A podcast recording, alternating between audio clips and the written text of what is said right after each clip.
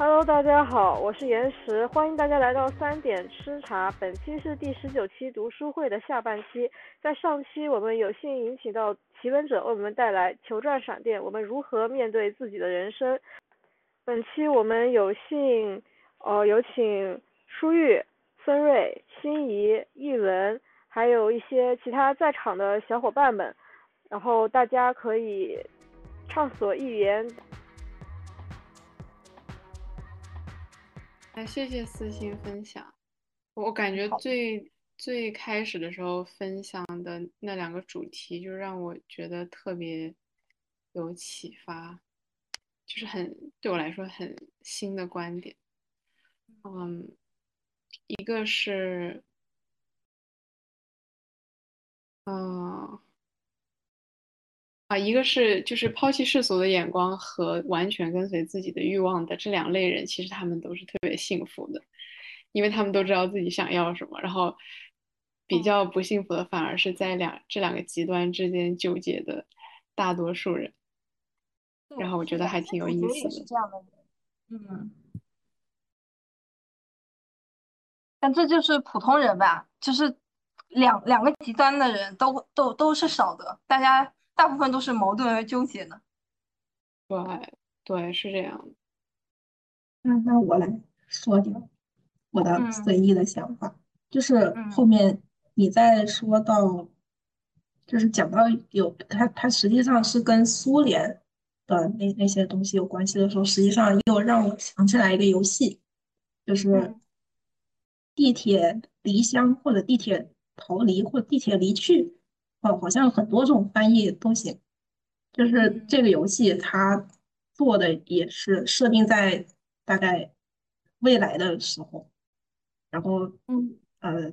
俄罗斯那边它因为科技的原因，然后很多人就生生活变得非常糟糕，然后到处逃亡，最后所有人就只能生活在地下室或者就地铁站里面。然后那个游戏里面很有意思，它有一个。宗教组织，哦，对，就是你刚才在讲那个，呃，极端女科学，啊，不是女科，极端呃环保主义者那的时候，哦，哦，对，就极，对对，就就这个。极极端极端环保主义者的时候，然后他他那个那个游戏里面也是讲的有一个，啊，非常极端的一个宗教，那个宗教呢，就讲的是大家，呃，把这个科技和科学。当做是一个非常，就是非就就有点像撒旦或者恶魔一样东西。他们所有人就拒绝使用科技。如果你要进他们那个教堂，我觉得应该能算教，但实际上就是一个破屋子、破的小木屋。你你要进他们那个小木屋的话，就得把身上所有科技的东西都扔在外面。比如说我身上身上有手机，呃，我身上有那个什么耳机。我身上有，总之就是这种带电的，比比较电电力科技的这种东西，全全部都要放在外面。对对，这这种也让我想起来，就是我去欧洲那些教堂的时候，他有时候也会给你搞一些奇奇怪怪的规定，就就教义的规定啊。但这个扯远了，就是他他们也是比较反对这个，反对这个原因就是因为他那个游戏里面世界为什么会被毁灭，就是就是因为科科技。有世界大战，世界大战核武器让他们的生活变得很糟糕。然后，所以我觉得大刘的这个书，就虽然虽然我没读过，和和他那个，呃，就是和和我玩过那个游戏，我感觉可能背景是想讲的差不多，可能就大概是在那个冷战的时候，包括像大刘，我刚才看了大刘这个书是零一年开始写的，我不知道是零一年写完还是怎么，但冷战零五年。构思你不好想，他是什么时候？零五年写完的。哦哦，因为我我是我在网上查，我不太清楚这个时间。但但是冷战那个时候，然后一直到呃苏联解体那段时间，我觉得是对大刘他整个的那个就是人生的一些思想观念和意识形态，可能确实是会会有很大的那个影响。所以我觉得，可能他整整本书里面，包括像你写的是如何过好自己的人生，呃，实际上我感觉他实际上也是在写在当时的那个就中国的那个社会环境下，他自己好像是，你你说他他之前是一个电工还是是个电工还是个什么？呃，娘子关电站的那个工程师。哦，对，工程师，我是觉得他自己作为一个工程师，他是技术的，他是理性的，但是又可能又是一个被边缘化的人。然后他可能在那种当时的那种社会环境下，包括呃全，我觉得可以算作是全球那种冷战，一一个是美国，一个是苏联，当时的这种，就是包括他他是如何在这种啊美国和苏联两边在摩擦的。呃，这种对撞下过好自己的人生，然后他写了这样一个小说，然后小说里面讲的那个呃球状闪电，包包括像或者美国研究的那些东西，我觉得是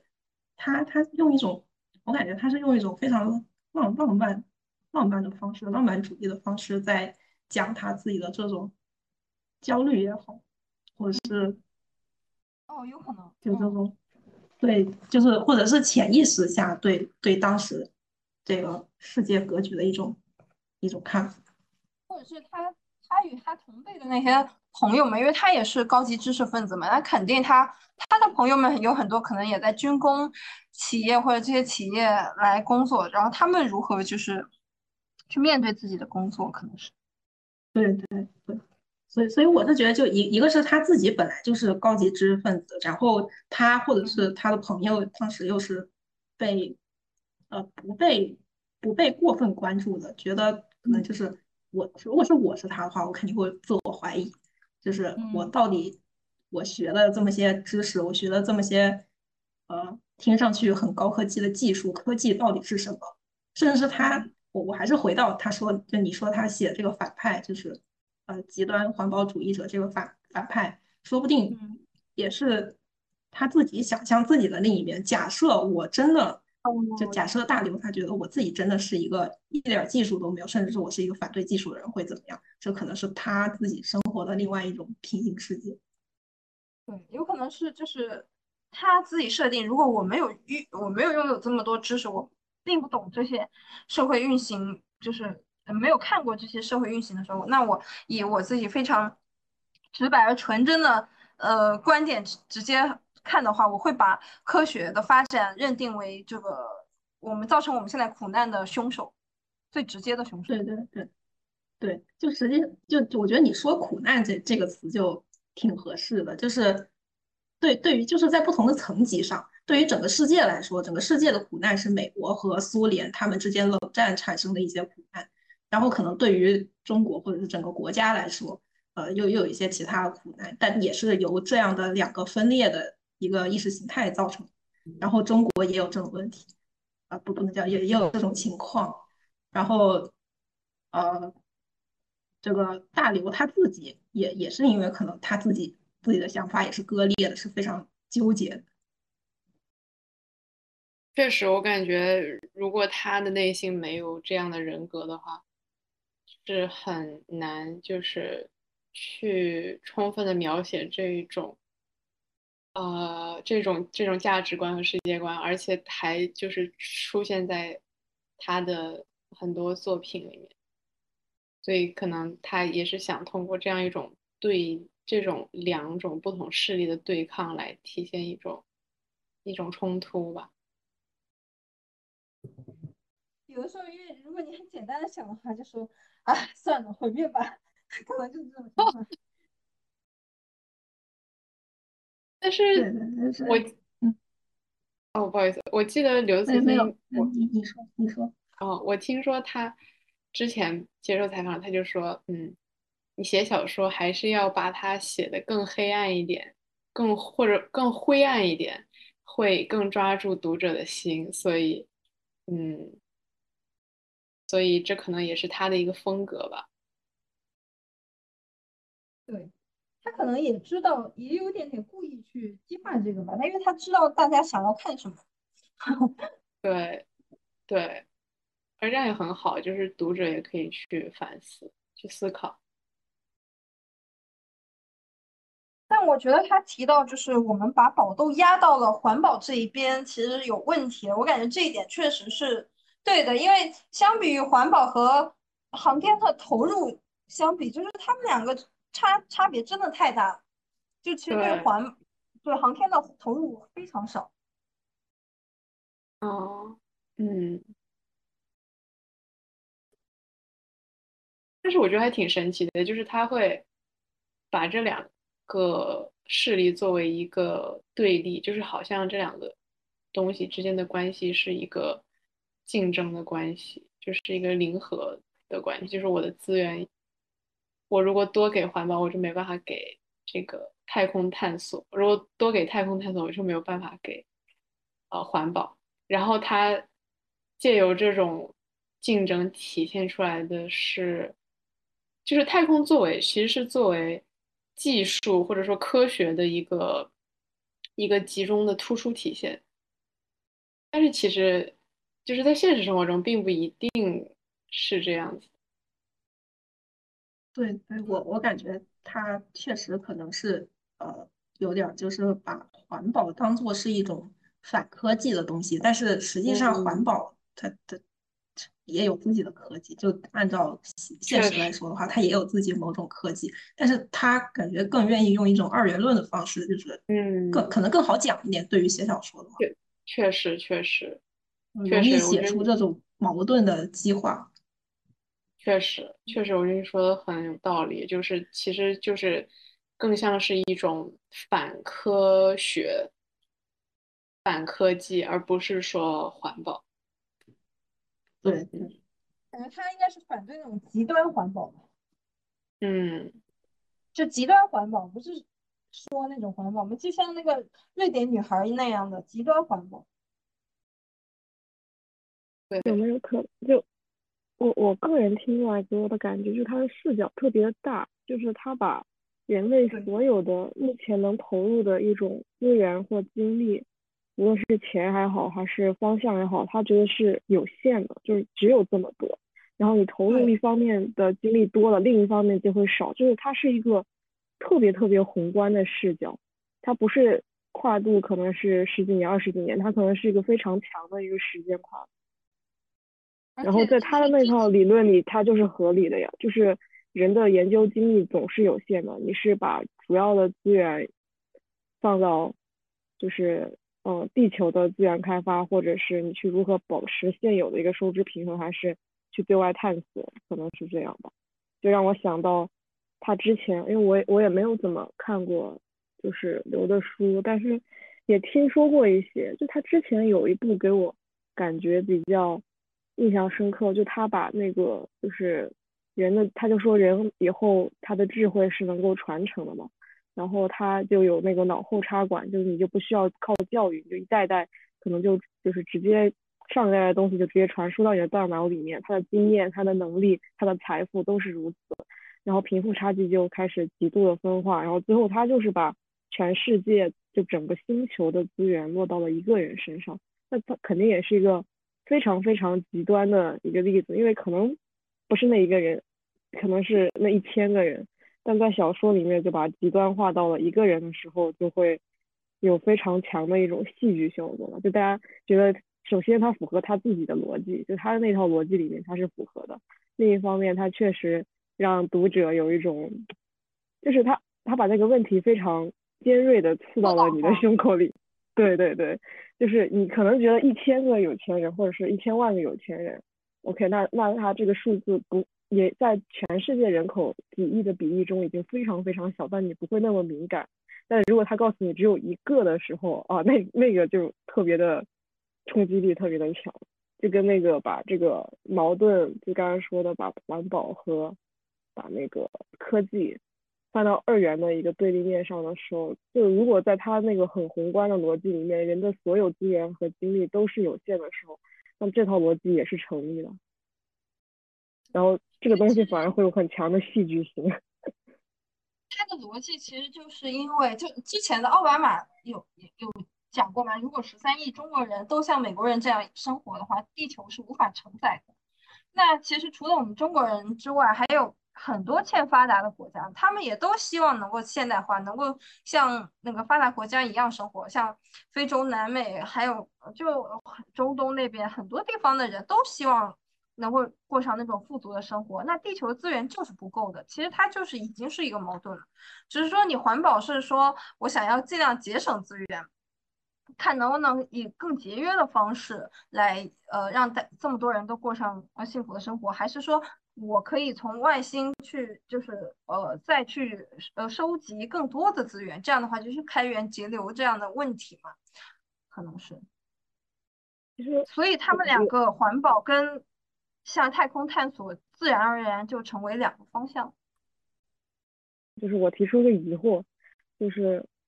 就刚刚说的那个美国当时提出这个，就如果大家中国人都像美国那么生活的时候，那是因为基于它美国的人均碳排量和它的一个资源消耗是非常非常高的。我甚至怀疑美国它这个国土面积和资源能不能承担，因为它确实有把很多的。就是制造业呀，各方面的这些产业都转移到了别的国家。它其实一直处于一种，就当时就一家独大的时候吧，它是处于一种，呃，就是收集全世界的资源的一种状态，然后去供给自己的国家发展的一种状态。然后在这个之后，确实世界资源大家都发展，慢慢的，然后每个国家的人肯定是他们也寻求现代化，然后寻求那样的生活状态。和那样的资源的时候，那地球承载力一定是会不够的。然后提出了一个环保的主题，那环保其实在这种层面上就是一种苟延残喘，因为你不可能去阻止别的国家真的说就是去打压他们一点都不发展。如果在这个角度上，那环保其实也是一种，我个人感觉给人的感觉都很脆弱，它立足点都特别的脆弱，它只是一种呼吁，但它不可能就给我的感觉就是不可能长存。或者是我我在这里稍微可能偏一个题，就是我觉得这里他讲的环保主义或者是极端环保主义，是不是可以用呃另外另外一种解释去解释它？就我感觉有点像呃大刘他实际上是把这种所说的环极端的环保主义当做是一种呃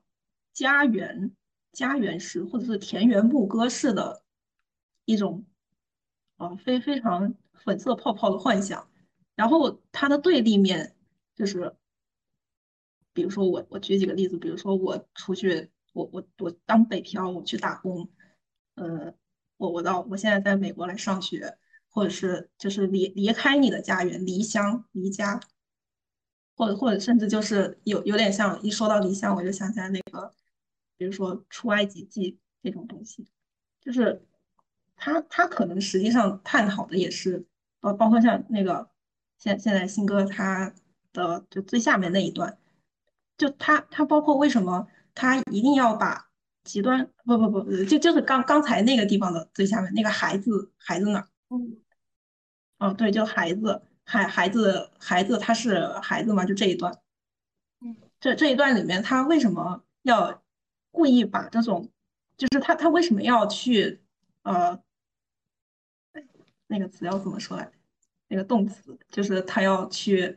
抢，不叫抢劫这个孩子，哎，他他要怎么那个孩子啊啊？对，绑架这个孩子，对他他要绑架一个孩子，然后问这个孩子要不要呃过上一种就是哎你是小牧童，你坐在水牛背上，就可能是。就是孩子、孩童在作为一种比较，呃，抽象的、最原始的、最纯真的，呃，这种意向性的东西，然后他把这种东西跟田园牧歌式式的这种生活绑定在一起，然后把那种科技的、成年人的、呃，狡诈的、阴险的各各种这种东西放放在一起，他他是他他又有点像是北漂式的，或者是离开家乡的，是不确定的。是是是，可能是让人觉得非常焦虑和不安的。我我觉得他可能也是在对比这种，包括像他之前写那个啊，也不叫之前，就是他他写那个《三体》也是，他写三体人，然后什么什么什么太太阳三体人统治地球什么，然后再包括那个拍成电影的那个呃《流流浪地球》，我觉得可能它有点像大刘人生的五题，实际上也都在讨论就。家家乡和异乡之间的关系，就就我在我在这里偏题解释。啊，确实，其实我刚才，哦，不好意思，我我刚才也想说，就是刚才是延时讲了之后，就是，嗯，然后应该跟舒玉刚才讲的比较像，就是，呃，其实，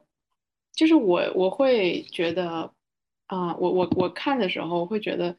嗯，并不是特别满意的一个设定呢，就是在刘慈欣作品里面，就是。他喜欢把理想主义，呃，几乎等同于就是做科学研究，就是呃，就而且不是特别，呃，笼统的科学研究，而是仅限于就是呃科学，就是技术，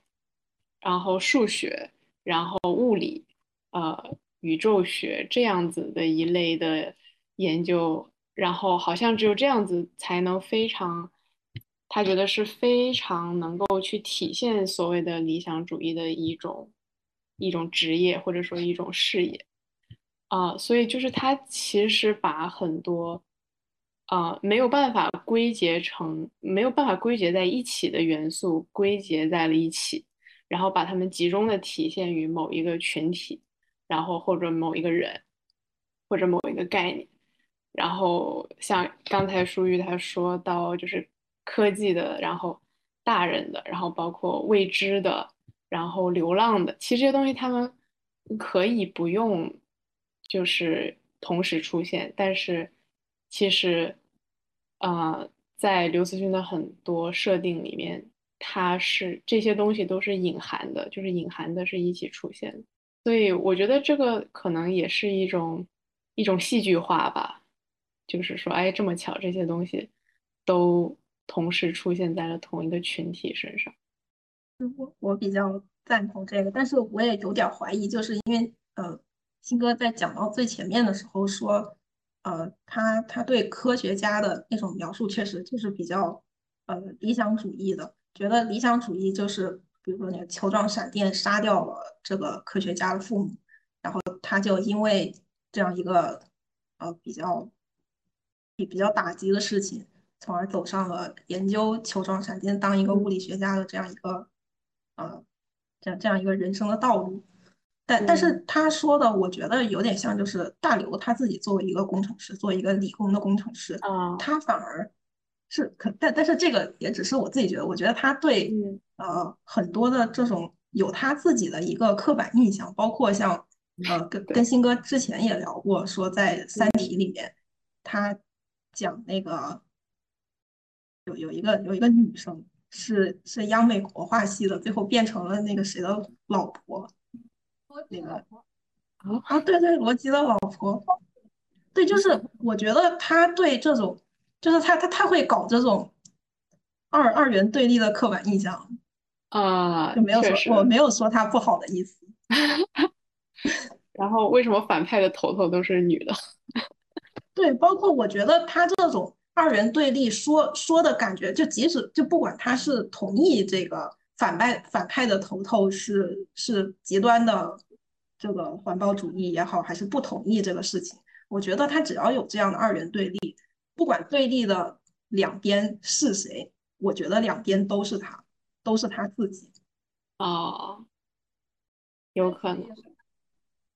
嗯，就是我觉得可能是，就是每一个呃角色都是他理想化人格的一个投射。比如说像那个就是这种理想主义的科学家，也是他希望能够在这种科学路上非常 纯粹追求的自己。那可能像庄严那样的人，也是他希望自己能够保持那种孩童般般的纯真，或者是其实每一个可能都是他的一个人格。确实，我想起来就是之前的那部电影，呃，《芳华》是谁拍的来着？哦，冯小刚执导的。哦。然后，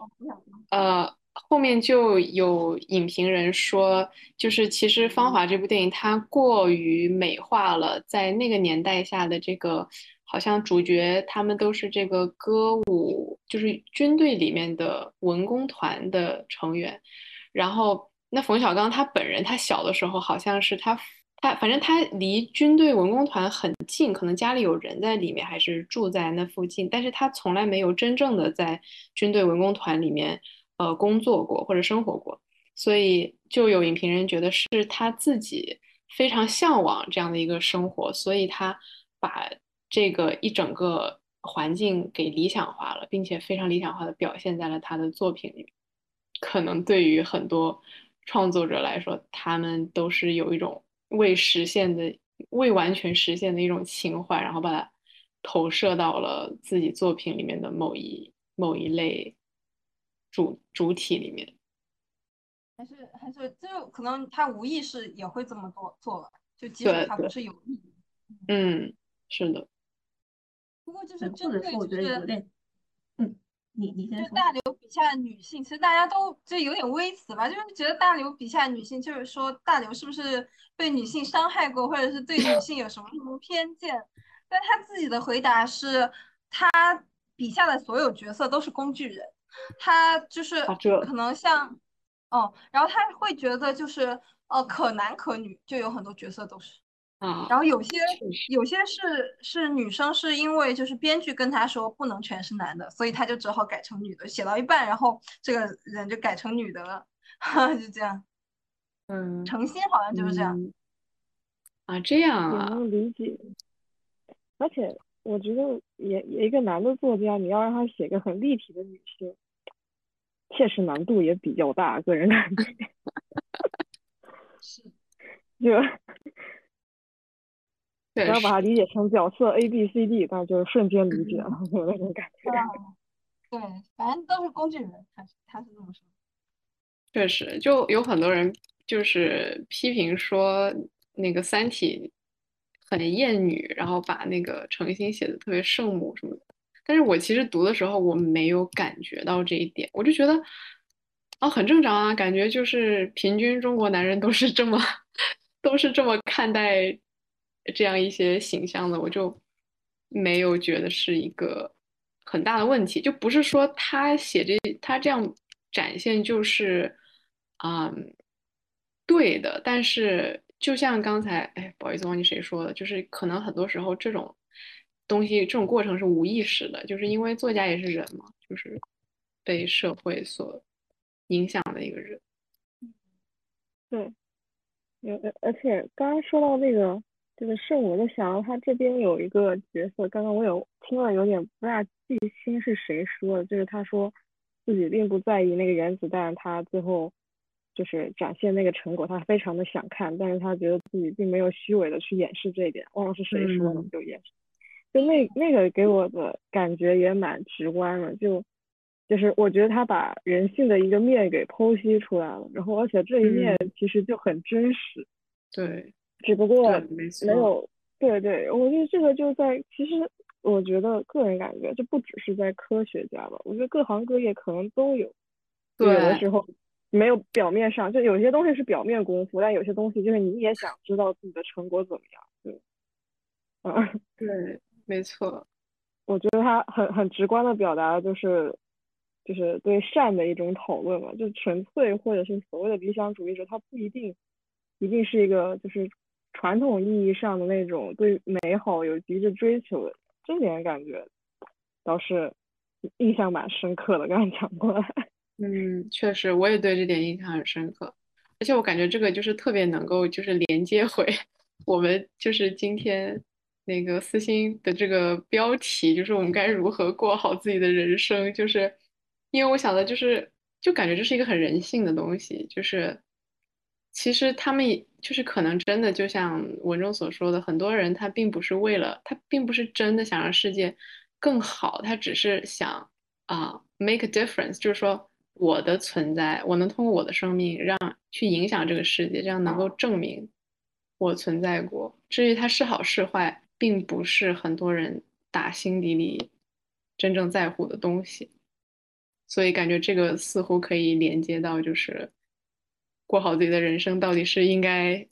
以结果为导向，还是以过程为导向？因为就像这个文中这个故事里面的科学家，他们为这个东西牺牲了一切，但是这个结果却是并没有让世界更美好，在很多方面。嗯，我我非常赞同，我接着你这个继续讲，然后我就想之前就是提到，就让世界更美好，或者是我们传统意义上说的，就是要与人为善，人要善良，然后就想到之前不是也有一本书，虽然我没有看完，叫那个《善的脆弱性》，然后也对所谓的就是呃对我们所谓的正义，它其实我觉得他在探讨善的。层面可能更多是探讨什么是什么是所谓的正义吧，我个人的感觉。就是，嗯，举的我自己比较想到的是，就是他举了一个例子，就是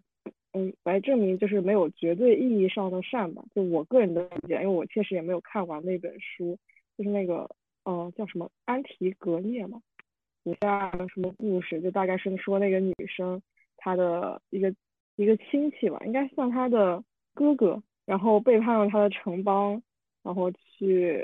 就是发起了一个抗争，然后他当时就就是失败了，就他的起义失败，失败了以后，他他的那个下了一个法令，然后他的那个法令大概也是他的一个亲戚下的，就是说不能给就是背叛者埋葬，然后刚好在他们那个世俗里面觉得，如果不埋葬的话，那个灵魂会永远的游荡在他的那个荒野，所以他一定要去埋。那一定要去埋的话，他就违背了那个城邦的法令，然后他就得受到了牵连，然后最后结局就是他们一家全死了，就这大概是这样的一个结局。就是因为他的那个定城邦那个人，那个定法规那个人也是他的亲戚，然后最后他愿意用自己的生命危险去安葬他的一个哥哥，然后反正最后就全家人闹得很奇怪，然后就大家就，然后就有人在探讨，就是他做的这个事情算不算是善良的，就他算不算是正义的或善良的。然后，因为世俗上一般来讲都认为他，因为他符合一个世俗的那个正义性的观点嘛，就是他的一个兄长，他的一个亲人，他需要为他的亲人去尽到，呃，不能说是义务，就是一定的帮助。但是他的另一个亲朋那个亲戚，也就是制定法规的那个人，他其实也没有做错，他是站在城邦的一个立场上来做的，所以他们两个人其实，在某种立场上来说都没有做错事情。但他最后酿成酿成了这个悲剧，然后这个悲剧反推来说，他他是，那你去反推他的这个行为，或者他就是那个法规制定法规城邦主那个行为，那谁又是善良的呢？你没有办法说谁是正义的，因为他这个结局已经是个悲剧，所以你从那个结局去反推的话，你是没有办法去判定谁是对的，谁是错的。我我我个人的一个理解。嗯，那这个很有意思，就是让我想起了我。过去这个学期上的课，然后，嗯，其实关于道德是什么，我一直都非常的困惑。然后我就问教授，然后我就问他，我说道德到底是什么？然后就是因为我们是社会学的课，然后就是在社会学里面，好像大家，嗯，达成共识的一点就是道德其实就是啊角色的制定，就是一个 role order。就是你在这个社会里面是什么角色，然后不同的角色之间是什么样的关系？就是只要你完成了你这个社会角色所应该做的事情，你就是道德的，也就是所谓善良的。所以从这个角度理解刚才那个故事的话，感觉就很能够说明这样的一种矛盾，因为本身这两个人他们。不是在同一个社会啊角色上，所以他们自己的善良，并不是每一个人的善良。嗯，对，是这样，是这样的。而且他，嗯，不好意思，我说你说，你先讲。就是我，我有个好奇，就是真的去看这个故事的时候，反正大部分，呃。在我看那本书之前，因为安提格涅这个故事很早之前就有看过，然后很多就绝绝大部分的文本都是认为安提格涅就那个女生，她为了去埋葬自己的哥哥，她是一个站在善的一个角度。但是，嗯，反观现在去看这个故事的时候，它酿成了就因为他的一个执意嘛，所以酿成酿成了一个很大很大的悲剧。但即使如此，其实古往今来大部分人还是认为他是善，那是不是证明就是？所谓的善良，就是你要做善良的事情，它是一种，嗯，对弱者的保护。我有一种好奇，就是比如说，嗯，我们不能去伤害别人，但是真正能伤害别人的其实是强者。然后基于某种保护，然后就是制定了，就是底层就是大部分的弱者制定了一个对道德的规范，就是我们作为人就己所不欲，勿施于人嘛，不要去伤害别人。有有这种感觉，就我只是举个例子啊，就诸如此类吧。比如说，啊，比如说要诚信啊，或者是各方面，我觉得都是，就是只有有权或者是有，哦，不是权，就是有强大力量的人，他是可以突破道德的。但是有一种感，给我的感觉就是，大部分的人，就大部分弱者，他为了维持某种秩序，然后他需要一套制度去保护自己，然后就出现了。嗯，不是说然后就出现，然后我们就会去探讨什么是善。其实是因为强弱这个东西，在往往根源去追溯的时候，面对生死的时候，它又是可以被打消、打破。就是，嗯，无论你多强，你你在睡觉的时候，你都可以被一个很弱的人，比如说一刀捅死啊，或者怎么样。就在生死面前，强弱又变成了一个绝对公平的一个东西。所以可能就是到最后，大家看我我在怀疑会不会就是。嗯，在大家探讨的过程中，就是大家为了在以一种呃大家都个人认为自己处在一种弱势的时候，然后形成了一种约定俗成的规则，一种道德规则。啊，我的一个问题啊。嗯，我觉得有可能因为因为我在想到就是很早就人类文明刚发展的时候。呃，就是大概公元前的时候，就是，那些不拥有啊权力或者是力量的人，他们也是有，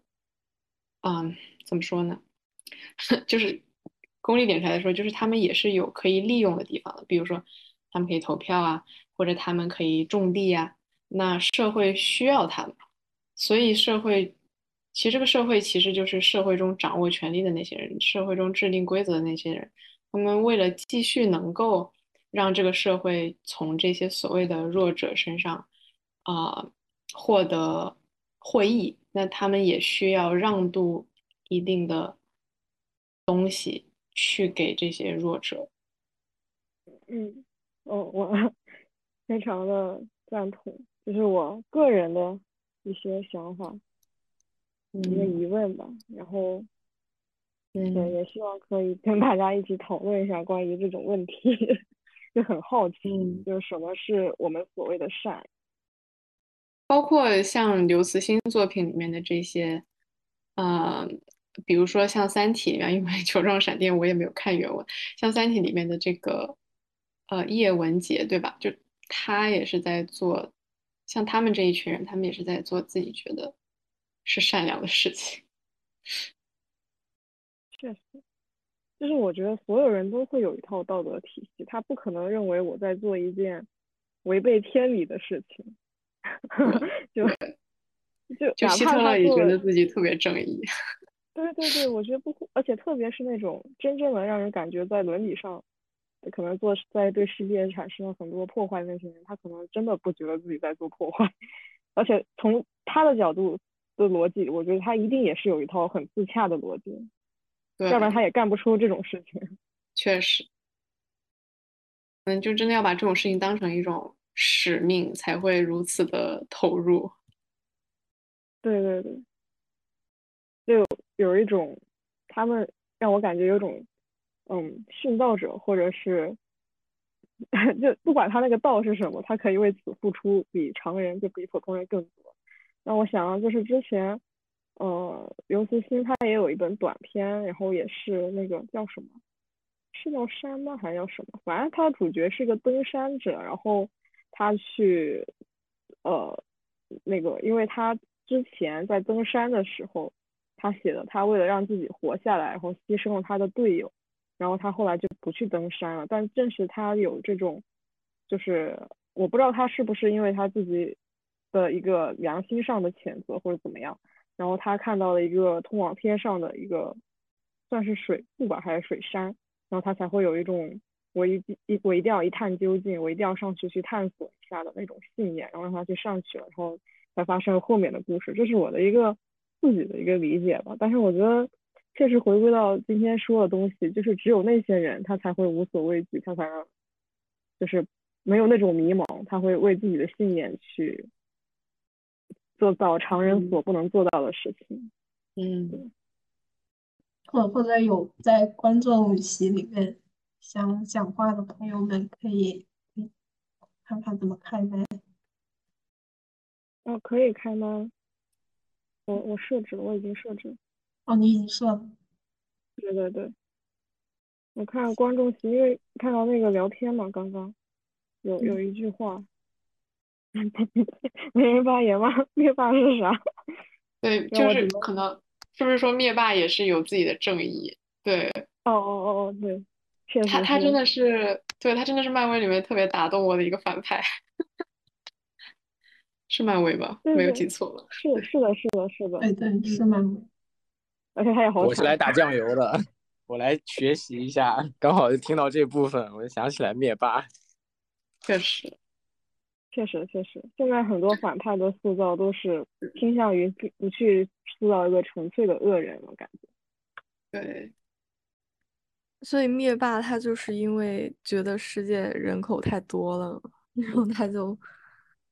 因为我记得我当时看到剧情是这样，他就打了一个响指，然后把世界上一半的人都变成灰了，还 是怎么回事？计划生育专家，他也算是某种意义上的环保主义者，真的太非常的公平。对，以一种激进的，对对对，以一种激进的方式去达到了某种，呃，环保的理念。我感觉也差不多是那个老头环那边的颠覆，哦，对，毁灭吧，烦了。对对对，有这种感觉。反正，而且，但是灭霸，我觉得他那个那一半的响指也非常的公平啊，就极度的随机与公平。就就是作为一个反派，你甚至觉得他身上会有那种正派人物都达不到那种怎么说呢？就有种啊博爱。对，就墨子的博爱，就是真的绝对公平的爱，就是那种感觉。对，但但是也有个问题，他自己不在那个响指的二分之一里面。他他可能也在，你怎么知道？刚好留下来了。对啊，他可能只是刚好那二分之一的幸福。对，确实这个有点不太好说。那可能是个 bug 吧，我感觉他应该不在里面。嗯，他不是在吗？我感觉他好像打完响指，他还是在的。对，他他在的，然后好像他就被杀死。他在不在的？他其实也付出代价了，他的身体就是没有以前那么好了。而且他是不是牺牲了他的女儿啊，还是怎么样？我有点记不太清楚。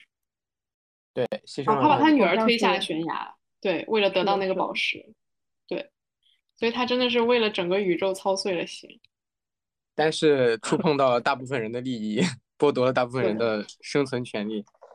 是啊，而且他后来好像后悔了。后来在某一部场景里面，他一个人在那儿耕田，然后他好像还觉得挺寂寞的，他想念他以前的生活。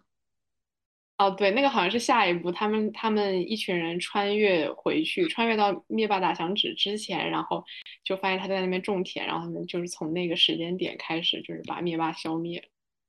嗯，他也蛮惨的，真的是为了宇宙付出了一切，真正的殉道者了。他感觉他的牺牲更大一点，从某种角度来说，和那些凭空消失的人对比，他的牺他的牺牲感觉更大。确实，说起这个，我突然觉得现在是不是？影视啊，小说啊，都比较流行迷人的反派角色。灭霸只是因为他长得丑嘛，他假设是一个像洛基一样长得很帅的，洛基就是迷人的反派角色嘛。就是他们好像在他们的反派，然后他们其实做的事情是很正义的。然后，然后如果长得帅，他就会变成一个大家很追捧的，其实大家不太喜欢那种非常正义的角色了。对，而且我觉得也回到了就是之前说的，就刚才那个科学家说，如果就是我，我要看到我自己的一个科研成果，我根本不在乎那个原子弹会炸死多少人。我觉得反派就是那种他把最真实的一面表达出来了，但正派在那一刻就显得有点虚伪。嗯，确实。就他，就正面人物他反而他的那个所谓的善良，就是在那反派的真实面前就显得很苍白。嗯，确实，因为每个人都有都都有像反派的地方。对，而且我觉得每个人他都有那种，就是他的欲望，而且他在那个欲望里面，他是那个突破，就突破原呃我们传统说的那种道德枷锁，只是有些人敢讲，有些人不敢讲。然后反派他不仅敢讲，他还敢做。没错，就现实中唯唯诺诺，网络上重拳出击。哦，对对对，这可能也是能引起观众一个很强的共鸣的点，就是。他做了我不敢做的事情，或者是他有那种勇气。是的，反正感觉感觉像那种正正面人物的话，好像就挺口号，就是我们要做好人。但是什么是好人，实际上也不好说。哎，那你那你说那个老头环，他不是除了颠火结局，我记得还有一个那个拾粪者结局，他这两个有什么区别？那拾粪者结局是不是？最后也是所有人都，嗯，都疯了还是怎么样？好像是我感觉，他的，啊，没有，你先讲，你先讲。没没有，你说，你说。没有没有，因为我我没有玩到最后的那个十分者结局，我也只是云的时候有些人的解析而已，所以你还是先讲吧，真实体验比较直观。我我也我也没有玩那个十分者结局。但十分者结局的那个，他是说就是给全世界全世界的人上诅咒和那个疯癫，我感觉还是两回事。因为呃，诅全世界的人都有诅咒，他是觉得祝福就是一种诅咒。就比如说啊，我祝你长命百岁和我祝你什么，就就祝一些不太好的词，感他在在他们感觉是是一样的，只是看你怎么理解这个，就是祝福和诅咒。或者说，这个祝福和诅咒，它本身也是一种二元对立的东西。但是十分者他，他可能更希望，就是觉得这种东西，它实际上没有那么二元对立，就像正义和邪恶一样，是没有完全的这种对立的状态，是看你自己觉得是什么，就是他觉得是一样的。哦，那我顺着你的讲，就是我感觉，我个人的感觉，颠火好像就是回到了原因，就是回到了最初始的那个。混沌的，有甚至是可以说有点混沌的那个状态。他对我的理解，就是因为颠火下的人不是，嗯，就没有没有意识了嘛，然后属于一种看似很疯狂的状态，就没有思维的那种给给给我的感觉是这样。我觉得就有一种啊，烦了，大家都毁灭吧，世界毁灭吧，回到回到一个零的状态，或者回到一的状态，然后再继续发展或怎么着。我的理解，对，差不多。差不多，嗯，或者像那种无限阅读。哦，他当时好像对颠火结局，就是他在之前说了是要让整个世界回到一的状态，但是但是你刚才说那个十分者，他不是把诅咒和祝福也是也是变成变成一，然后然后就就觉得是有点相似嘛，就反正这两个结局都是要。都是那种要化成一的状态。然后，我倒我倒没觉得是一样。我我感觉那个诅咒就只是另外一种祝福，就是我希望的如何如何。把福音洒满大地，有那种感觉。对对对，就对福音，就我希望怎么样？但是如果是全变成。就是九九归一的这种状态的话，就是它它不存在说什么我希望怎么怎么，因为希望还是有不同的希望。我说到这个，让我想了，就是说回到回到最初始的一吧，让我感觉就是有一种嗯反对无序的那种感觉。不知道我的一种直观的感受，就是现在不是有个很火的词吗？虽然我对这个词并没有太多的理解，就那个什么。是叫伤吗？还是什么？啥啊？就是就是就是说，世界只会变得越来越无序，然后就是越来越混乱。哦，伤。为为什么是现在现在很火的？啊，这个网上好像这个词被用烂了。它并我的火，它并不是一个非常中性的词，就只是这么一说而已。然后就啊，怎么了？哦，没有，我我只是觉得这个东西难道不是高中物理必修里面的词吗？没没有没有任何别的意思。我个人在网上看它的出现频率变高了，这不重要，就是让我你继续，就是就是好像我我只是想表达人是不是天然的会反感无序，但是它可能就是一种趋势，确实是一种趋势。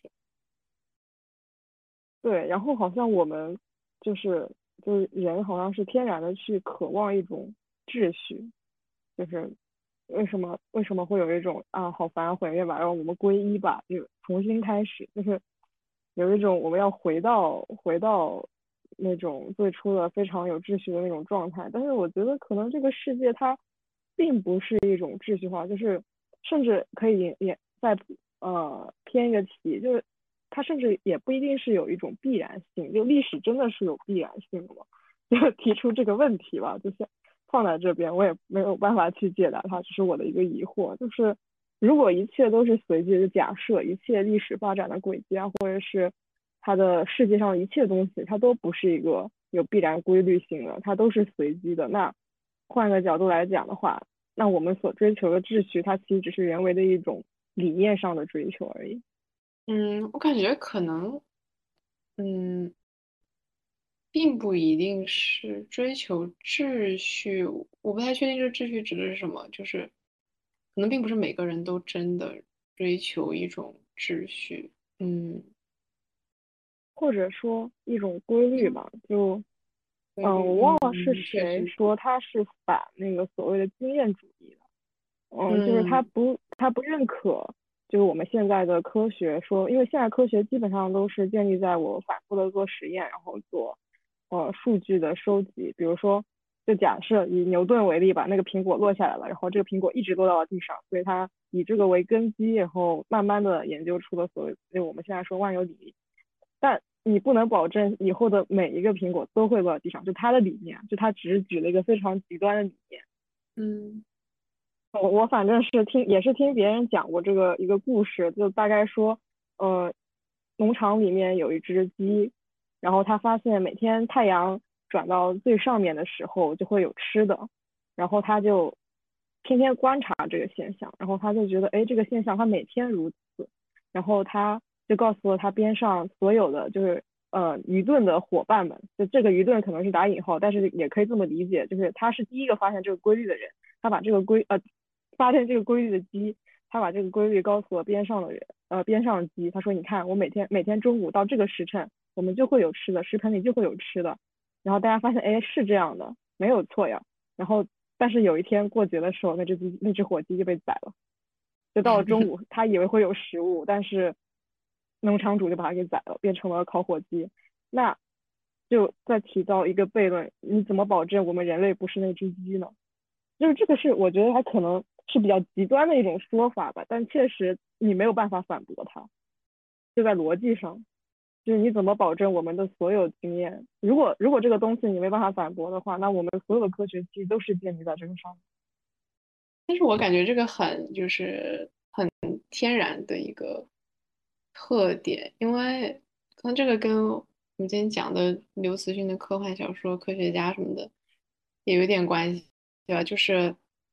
就是。科学或者这种探索，它其实它看起来，比如说你就算是数学家或者是物理学家，或者研究宇宙，就是它看起来好像是在探索一个呃，像刚才严师说的叫叫什么呃秩序，或者说想要去找到这个世界背后的规律或者是真理，但是实际上的话。啊，有很多人认为，呃，科学研究或者说自然探索，它其实就是一个社会活动。就是，假如没有人的话，那这些什么科学啊、物理学啊、数学其实就不会存在。所以，就回到火鸡那个例子的话，就是说，科学的范畴、科学的边界，就是在这个人在这个社会还成立的时候，就是说。这个火鸡的理论是可以用的，就是只要这些火鸡还活着，他的理论就就 OK，就 make sense。嗯，好像我刚刚搜了一下，这个好像叫什么罗素悖论还是什么？刚刚去网上搜了一下，因为我已经不知道他他原先提出这个是谁了。就是罗素的一个火鸡理论，就他他讲的去讲，就他反对经验主义的一个例子吧，就是这样。嗯。我觉得蛮神奇的，在这里也跟大家分享一下，确实提供了另一种思路，就有一种颠覆了我曾经就第一次听到的时候，有一种颠覆了我曾经对，嗯，怎么说，对因果或者是对科学的一个根基的一个认知，我觉得很有意思。嗯，我感觉这也牵涉到就是我们讨论的理以所谓理想主义的这样一个。概念就是这些刘慈欣故事里面的这些物理学家、天文学家、数学家他们的理想主义，那就是说他们追求、他们产生的所谓真理和知识，他们的边界在哪里？那么他们的这个理想主义到底是什么？他们这个理想主义真的就是脱离了我们现实的社会吗？就是脱离了我们物质的社会？好像如果是这样看的话，好像也没有那么理想主义，没有那么理想，因为理想是有边界的。确实，确实是这样的。就而且不只是理想有边界，就在他这套理论里，感觉科学也是有边界的。对，没错，科学绝对是有边界的。我我再我再讲最后一句，就是你们刚才讲的那个，让我想起来就是。呃，线性时间观和那个循环时间观，虽然虽然就有关系，但关系不是那么大。哎，我我就提一嘴，就只是让我想起来这个。嗯嗯，那个是讲什么的？帮我科普一下，恕我愚钝。哦，就是线线性时间观，就就有点是世界越来越好，这个世界会更好，明天会更好。呃，循环时间观就是，呃，我有点忘了什么，就三三国的前前前，就是整本书的第一句什么天呃分久必分呃不分分分久必合合久必分，这这个就是循环时间观。然后然后那个马哲就是那个螺螺旋上升，就是一个一个复合的。嗯，原来如此，感谢感谢。让我再补充一下，就是就是为什么让我想到这个，就是你们刚才说的那个，呃，就是科科学，还有一些理想主义，它它是不是有边界的？我感觉跟这个时间观或许有那么些关系，就个人的感觉。但讲着讲着，感觉又又有点儿，就是不太那么能放得进来。没事没事。也让我学习了几个新的词，感谢。我也是，我也是。